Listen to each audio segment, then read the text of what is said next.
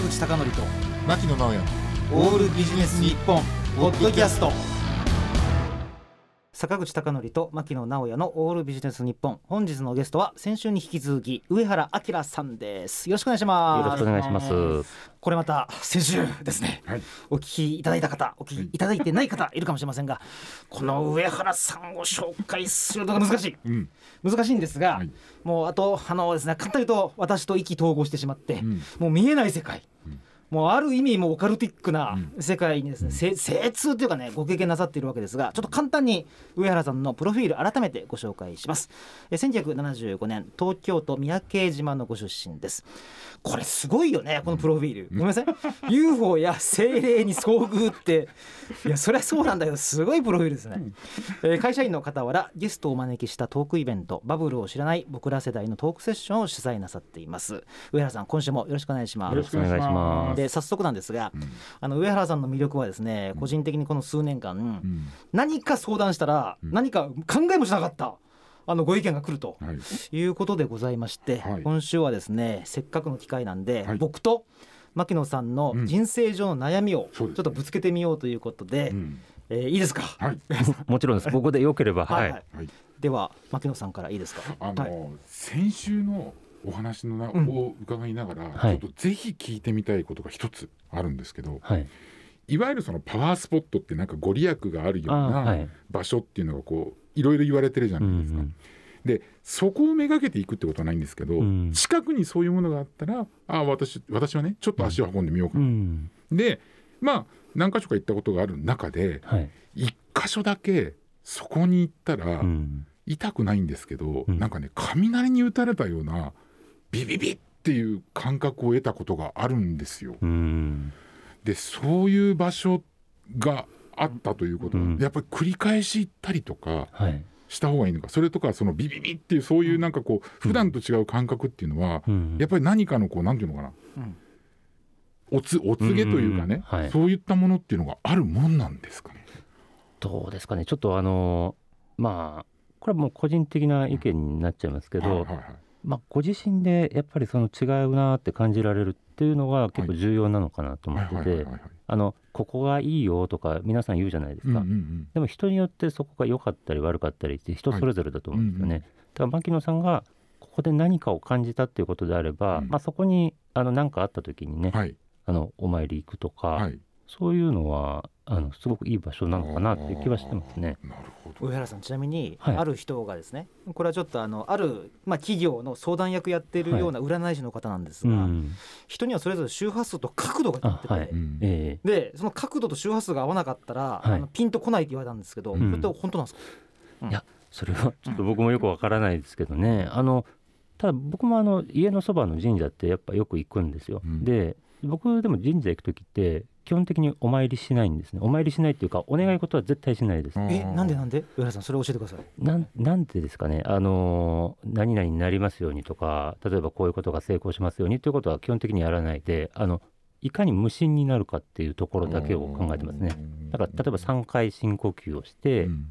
で帰る、要は多分そういう時って、なんか自分の中で、まあ、何か乱れてる、流れが乱れてたりとかね、心が乱れてる時に、まあ、そういう場所に行って、落ち着ける、落ち着かせるっていうことはやってます。そうすることで、やっぱりこう空っぽにするっていうのがいかに重要なのかなっていう気はちょっと感じてますね。なるほど。なんかそれ禅の教えと同じですね、うん。むしろ心を整えるとか、ねうん。統一させて、うん。むしろなんか昔の禅の本とか見たら、うん。あれ？これってマインドフルネスをはるかにこう先取りしてるんじゃねえのってはい思うことありますもんね。あるあるあるということで牧野さん一つ目の相談は、うん。まず人によって違うんで、うん。まず感じたらそれを信じろということでした。そうね。もうもう一回ぜひ行ってみようというふうに思いました、ありがとうございました。二つ目お願いします。二つ目ですね、はい。うん。今の話からすると、ん。もうものすごいもう本当にもうありがちな話なんですけど、はい。人間って8時間寝なきゃいけないんですか？うーんどうなんですかね。あのこれもこれ僕の話じゃないんですけど、うん。あの要は寝てる瞬間って、うん。体から魂がねある種離脱して、うん。で魂が多分その見えない世界に行きちょっと上原さん一瞬待ってください。はい。すごくないですか？この上原さんの受け答え能力。普通普通睡眠時間8時間しか聞かれてないのにこの引き出しないでしょ。ちょっと待ってください上原さん。なんすごすちょっとちょっといやいやこれはね、うん。たまたま1週間前に聞いた話なんですほらほら これだよ。これだよ、はい。で上原さん話の続きいきましょう、はい。で寝た瞬間に魂が抜ける、抜ける、はいで要はそういうまあ見えない、まあ、ある種霊的な世界っていうのがきっとあって、そこで修復して戻ってくるっていうんですよね。いや上原さんちょっと待って。ちょっとちょっと俺ね、はい。ちょっとに2回今ビビりました。はい、まずね1回目はさっきのことでビビったんですが2回目は、上原さん必ずねうん。枕言葉に「どうでしょうね」って分からないふりをしながら そうそうそう。こういうような武器を持っている。なんてなんて人だ。いえいえ修復されるわけですか。というような、まあ、修復っていうのが正しいかわからないんですけど、あの必ずだから寝ることによって一回そうやって離れないといけない。でそこでちゃんとまあある種あるべき姿になって戻ってくるお魂がっていうような作業が寝てる間にどうやら行われてるんじゃなかろうかと。なるほど。はい。それはレム睡眠ねノンレム睡眠とかを超えた、うんうんなんかはい比較的あれですね。時間ではないんですか？時やっぱり。間ではなくん。だからいわゆる今だと何時間寝た方がいいですとか、あとそういうレム睡眠ノンレム睡眠のタイミングがあってうんぬんって言いますけどもしかしたらそういう作業がきちんとできる時間が人それぞれやっぱり違うかもしれないので。なるほど。まあでもまあゆっくりね寝た方がそれはいいですよね。なるほど。そうか、じゃあ牧野さん2つ目の,、うん。あのご相談のねうん。回答ですが、はい。まず魂が、うん。あの現れ修復されている。従って修復される適当な時間を見つけなさい。適切な時間、いうことですね。はい。じゃあ牧野さん3つ目いきましょう。ありがとうございます。はい。これもねもう本当にもう、あのつまらない本当にあのビジネスパーソンの悩みなんですけど何か仕事をしなきゃいけない時がある、でも、うん。なかなか始められない瞬間ってあるじゃないですか。はい。でそんな時に例えば何かそれをうん。やろうっていうふうに転換するきっかけだったりとかああ。習慣だったりとかってどんなふうに考えたりすそれいい質問ですね、る、うん。ねえ上原さん著名人にうん。メールを出してお会いになるって話あったでしょ、うんうんうんあれはなかなかそうそうそうそう。ねいつでもできるしと思ったらできないですよこれは。できないですね。さあは上原さんどうですか、ええそうですね、うん。あのいや僕はあの一応サラリーマンで20年やってるんですけいど、正直仕事でこうアドバイスできるようなことがあんまないなとは思いつつ、うん。ただなんかそのこれ乗り気にならないなって時は僕ほっとくんですよね。寝かします。はい。うーん。もうでもうそのタイミングで乗り気にならないということは、うん。まあいいアイデア出てこないとかそういうことはあると思うんで、でどちらかっていうとですねお風呂入ってたりトイレ入ってたりとか、うん。あと寝て起きた瞬間とかですよね、そういう時にふと何かが降りてくるタイミングがあって、うん。でそその瞬間にどっちかっていうと作業するっていう気はしますね。なるほど、えー、牧野さん3つ目のご質問に対するアドバイスですが、はいやる気にならなかったら、うん。ご縁がなかったと諦めると。そういうことですね。いうことですね、うん。じゃああの牧野さん4つ目に行く前に僕の質問をちょっとここら辺ではい。差し込みたいんですけども、はい。はい。さん私の相談がですねはい、あの昔を捨てるためにはどうすればいいかっていううん。相談なんですね。はい。っていうのが比較的こう今までこういなんか積み上げてきたっていうか、うん。仕事をなんあんまりこうどうだろうなと思いながらもうん。ずっと続けてしまうんですけども、上原さんからご紹介いただいたいろんな人を見ると、うん。意外なほどこうなんか作風変えてるとか、あはい。過去のこうなんか実績あんまりこだわらないとか。うん。ね、あのこの場にもちょっとお呼びした映画プロデューサーの方はうん。もう常にもう全財産をかけながらやっていくみたいな、ああいうのってどうやったらできるんですかね？これ僕もできてないんですけどただ、まあ、さっきの寝ることにもちょっとつながるかもしれないんですけどあのこれもある方が先週言ってたんですけどね。なんてことだ。はい、はい。あのうん。人間って毎日生まれ変わってるんですよっていう話なんですよ。はい、え上田さんそれは細胞という意味じゃなく？細胞という意味じゃなく、まあ細胞もあるかもしれないけど、精神的にっていうこともあるかもしれないですけど、はいはい。で一回寝るっていうことは魂が離れてますと。うん。でそうなった時に肉体としては一回実は死んでるんですと。で朝になって戻ってきた時に人間って生まれ変わってるんで実は同じ自分っていうのはいないっていう話だったんですよね。うんあのそのねえっと大御所のプロデューサーの方の話を私もちょっとラジオで聞きましたけど多分そのもう毎日毎日生まれ変わってるんじゃないのかなっていう気がちょっとしたというのはありなるほど、ますね。なんかおっしゃってましたよ。ずっと青2歳であってうん、常に新しい世界に1日目だと。あはい。いうことですかね、うん。おそらくそういうことなのかな。ただ僕もそれはできてないですしやっぱり過去とかそういうものにはこだわっちゃうんですけどでもあの今本当一番大事だなと思うのはさっきの神社のお参りの話もそうなんですけどどんだけ空っぽにするかっていうのがすごく重要な気がしてて。これはなんかちょっと自分自身なりに考えてみる価値がありそうですよね。ね、はいというのが、うんなんかこれまでなんか実績やってきた、まあ、いわゆるサンクコストって言われているものを、うんうんうんまずまっさらにするのを定期的にこう設けようじゃないかってことですよね。上原さんごめんなさい。その質問続きなんですが、あはい。一番いいのってやっぱり神社ですか？何が一番まっさらになるんでしょう、うんあーでもねうん。これがちょっと何が一番かっていうのはあのー人それぞれだとこれも思うんですよね。神社行くっていう人もいいると思いますしそれを瞑想でやってるような方もいらっしゃると思いますしまああのあとは本当にリラックスできればいいんじゃないのかなっていう気がしますよね。そうか。だからなんか常に新しいものを考えるってよく言いますけどもその前にはい。まずは無になるっていうか空っぽにならないと、うん。そうか答え出てこないっていうことか。そうですね。あと、うん。まあ、あの僕もだから会社員をやってて、一応自分のチームのメンバーがいたりとかするんですけど、そういう自分のメンバーとかにもよく言うのは、あの自分がなんか考えてやってると思わない方がいいかなっていう話をするんですね。なるほど。ちょっとそれ続けてください、うん。自分がやってるんじゃなく、うん。はい、まあ、あの要は環境であったりだとか、ある種いろいろなことが複合的に合わさったものの結果が今だっていうふうに考えた時に自分で頑張ってこういうものを作ったとかっていうよりはまあ日々空になって新しいものが入ってくるのを待つっていうスタンスの方がいいんじゃないかなっていうとこああろですね。なるほど、まあ、ちょっとこれ拡大させようと思えば自由意志の話とかうん。実存論の話になりますけども、ちょっと、うん。あのよよりちょっとや柔らかく言うと、うん。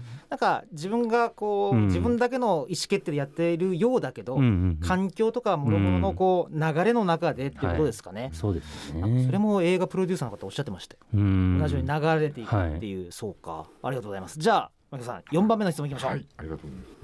あの最近いろんな文献でですね、はい。その自己肯定感うっていんうのがあると思うんですけど、私、自己肯定感低いんですよね。うんうんだからその仕事やらなきゃいけないと思ってても例えばできないっていうさっきおしたお話なんかもあって、うんあと実際やった仕事でもああすればよかったこうすればよかったっていうのっていうのが、うんもう尽きない人間、うんだから自己肯定感弱いんだけどでも最近なんか本とか読んでると、うんやっぱり自己肯定感高い方がなんか幸せだみたいなうんうね、もあったりするんですけど、はい。これっていうのはやっぱり自己肯定感って高めるべきなんですかね？